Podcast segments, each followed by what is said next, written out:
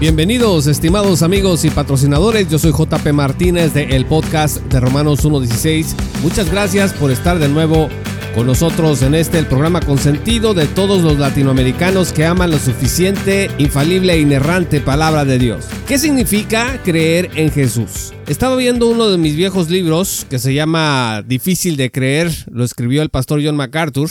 Lo tengo bastante subrayado, lo leí hace varios años y no me había dado cuenta de que aquí hay un apartado que dice el verdadero evangelio de la Biblia y lo que hace el pastor MacArthur es referirse a Marcos 10, en donde el joven dirigente de la sinagoga se acerca corriendo a Jesús, se arrodilla y le pregunta, ¿qué haré para heredar la vida eterna? Por eso la pregunta al principio de este episodio, ¿qué significa creer en Jesús? Porque evidentemente las Sagradas Escrituras nos enseñan que para tener vida eterna, usted y yo debemos de creer en Jesús. Pero mientras releía este apartado de este libro, me comencé un poquito a consternar porque lo que dice aquí el autor es que para tener vida eterna, no nada más debemos de tener fe en Jesús, sino que además tenemos que rendirnos totalmente, someternos totalmente a Él para que Él pueda salvarnos. Por eso dice que Jesús le dice en el versículo 21, una cosa te falta, anda, vende todo lo que tienes y dalo a los pobres y tendrás tesoros en el cielo y ven, sígueme tomando tu cruz. Pues esto significa que Jesús le dijo a esta persona, quieres tener vida eterna, tienes que realizar ciertas obras para que yo te pueda salvar. Ese es, estimados amigos, el mensaje que claramente está enseñado aquí en varias páginas y que hemos aprendido dentro del movimiento neocalvinista en los últimos años. Esto significa que usted tendría que preguntarse si verdaderamente entregó y sometió cada una de las áreas de su vida para que Jesús lo pudiera salvar. Significa que no solamente tuvo usted que profesar fe en el Señor Jesucristo para su salvación, sino que además tuvo que haber tomado previamente decisiones de entregar, pues en el caso del joven rico eran sus riquezas, pero en su caso pues yo no sé qué haya sido, y había que preguntarse si verdaderamente usted entregó o no entregó todo, absolutamente todo lo suyo. Por eso, estimados amigos, a pesar de que dentro del neocalvinismo se habla de la seguridad de la salvación. Hay muchísima duda, hay muchísima angustia, hay mucha gente que vive atormentada por la posibilidad de estar creyendo falsamente que Jesús lo salvó. Por eso en este episodio quiero que veamos brevemente qué significa creer en Jesús y para eso pues hay que recordar el credo de los apóstoles y Wolfgang Pannenberg en su libro La fe de los apóstoles escribió lo siguiente, solo la confianza le da espacio suficiente al alma para que pueda respirar. Fin de la cita. Creer es confiar en Dios, estimados amigos. Para el teólogo prusiano, para Pannenberg, el credo de los apóstoles, pues era un resumen objetivo del mensaje transmitido por los apóstoles. ¿Qué dice el credo de los apóstoles? Creo en Dios Padre, Todopoderoso, Creador del cielo y de la tierra, y en Jesucristo, su único Hijo, nuestro Señor, que fue concebido por obra y gracia del Espíritu Santo, nació de Santa María Virgen, padeció bajo el poder de Poncio Pilato, fue crucificado, muerto y sepultado, descendió a los infiernos, al tercer día resucitó entre los muertos, subió a los cielos y está sentado a la derecha de Dios Padre Todopoderoso. Desde allí vendrá a juzgar a vivos y a muertos. Creo en el Espíritu Santo, la Santa Iglesia Católica, la comunión de los santos, el perdón de los pecados, la resurrección de la carne y la vida perdurable. Amén. Pannenberg dice que la fe como acto vital es sinónimo de confianza. Él dice que hay dos tipos de confianza. Primero, pues la confianza que usted y yo le tenemos a los demás, que nos permite vivir en comunidad, que le da sentido a nuestra vida en todas sus relaciones. Pannenberg dice, no importa lo desconfiado que tú seas, al final el más desconfiado confía en alguien. Y segundo, que es aquella que sobrevive a la duda, que sobrevive al fracaso y que es la base de toda nuestra vida.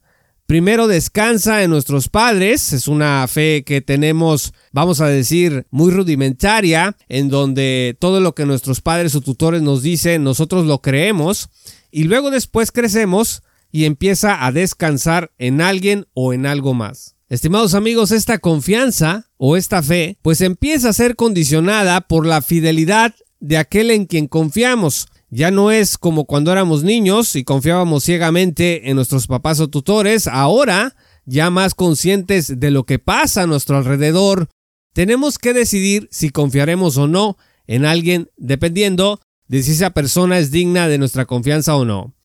Confiar entonces significa abandonarse, dice Pannenberg, por lo que no es negocio, pues confiar en un engaño. Sería como perderse en un bosque sin salida.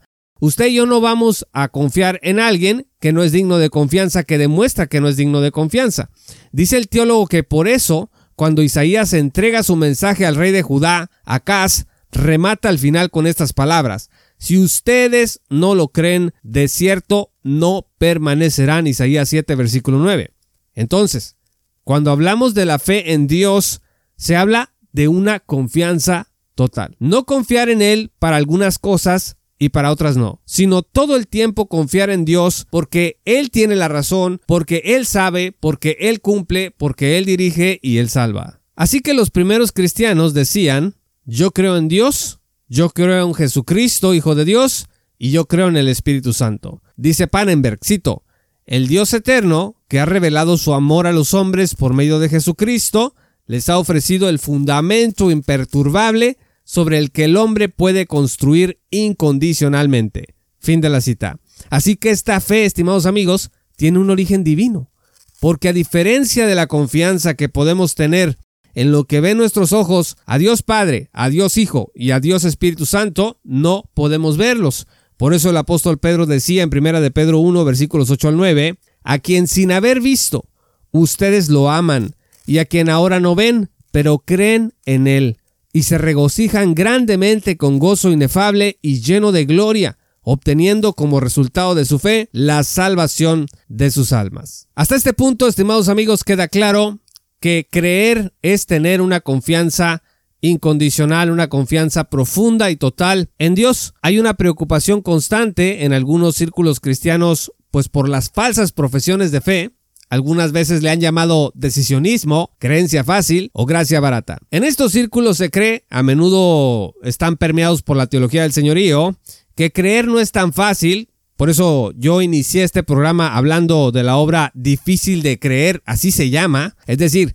creer en Cristo no es nada fácil, lo que conlleva que salvarse no es absolutamente nada sencillo. No solamente depende de tener fe en el Señor Jesús, sino que además en estos círculos de pensadores teológicos le añaden una serie de renuncias y de rendiciones que tú debes de cumplir para que Dios te pueda salvar. Pannenberg dice al respecto de la falsa profesión de fe lo siguiente, cito, una toma de conciencia meramente teórica no es aún fe, ni tampoco la aceptación de una serie de noticias discutidas increíbles para otros como pueden serlo el nacimiento virginal o la ascensión de Jesús o su resurrección misma. Noten ustedes que Pannenberg dice aquí que pues no nada más se trata de que aceptes que Jesús resucitó, dice solo la confianza incondicional en Jesús y en el Dios revelado por él puede llamarse con pleno derecho fe, pero tal confianza encierra en sí misma un tener por verdad del cual no puede separarse y sin el cual no puede existir. Fin de la cita. Así que confiar de este modo en Jesús, es decir, incondicionalmente, acontece cuando el Espíritu Santo nos obsequia el don de creer. Vean ustedes Efesios 2, versículo 8. Los que están preocupados por las falsas conversiones dentro de la teología del señorío han confundido esta fe incondicional con el constructo psicológico teológico de la rendición incondicional de la propia vida. De manera que cuando ellos se dan cuenta de que tú no estás angustiado por cumplir la voluntad de Dios en tu vida, consideran que tu fe no es fe, sino que es una trampa. Dicen que no has creído. El signo inequívoco para este tipo de pensadores de que tu fe es real es que te sientas espiritualmente derrotado. Pero estimados amigos, todos los que confiamos incondicionalmente en Jesús podemos reconocer que jamás dejamos de hallar áreas en nuestra vida que no se han sometido al Señor y que deben entregarse. De manera que si el Evangelio de Jesucristo es que yo tenga fe y aparte me rinda totalmente a Cristo y rinda todas las áreas de mi vida a Cristo y cada quien, pues sabrá Dios. Si usted no tiene dinero, pues a lo mejor tiene una casa. Si no tiene una casa, pues a lo mejor tiene hijos. Si no tiene hijos, pues no sé. A lo mejor tiene unos patines. A lo mejor tiene buen carácter, pero es medio chismoso. Si usted a lo mejor no es chismoso, pero tiende a mentir. Si ese es el Evangelio, el Evangelio de la renuncia total, pues yo diría, estimados amigos, que la mayoría de nosotros no ha sido redimido por Cristo. Nosotros reconocemos que hay áreas de nuestra vida que no han sido sometidas al Señor y nosotros ya somos salvos. ¿Por qué? Porque no fuimos salvos por someter ciertas partes de nuestra vida a Cristo, sino porque creímos que Él era el Salvador y Señor de nuestras vidas. Eso es parte de la vida de un discípulo de Jesús, pero la confianza incondicional en Jesús no se ve limitada ni condicionada por nuestro lugar en la carrera de la fe. Hay gente que usted mira y dice, no, pues este ha renunciado a muchas cosas y va adelante de mí. También puede voltear hacia atrás y ver a gente que ha renunciado a pocas cosas y va detrás de usted.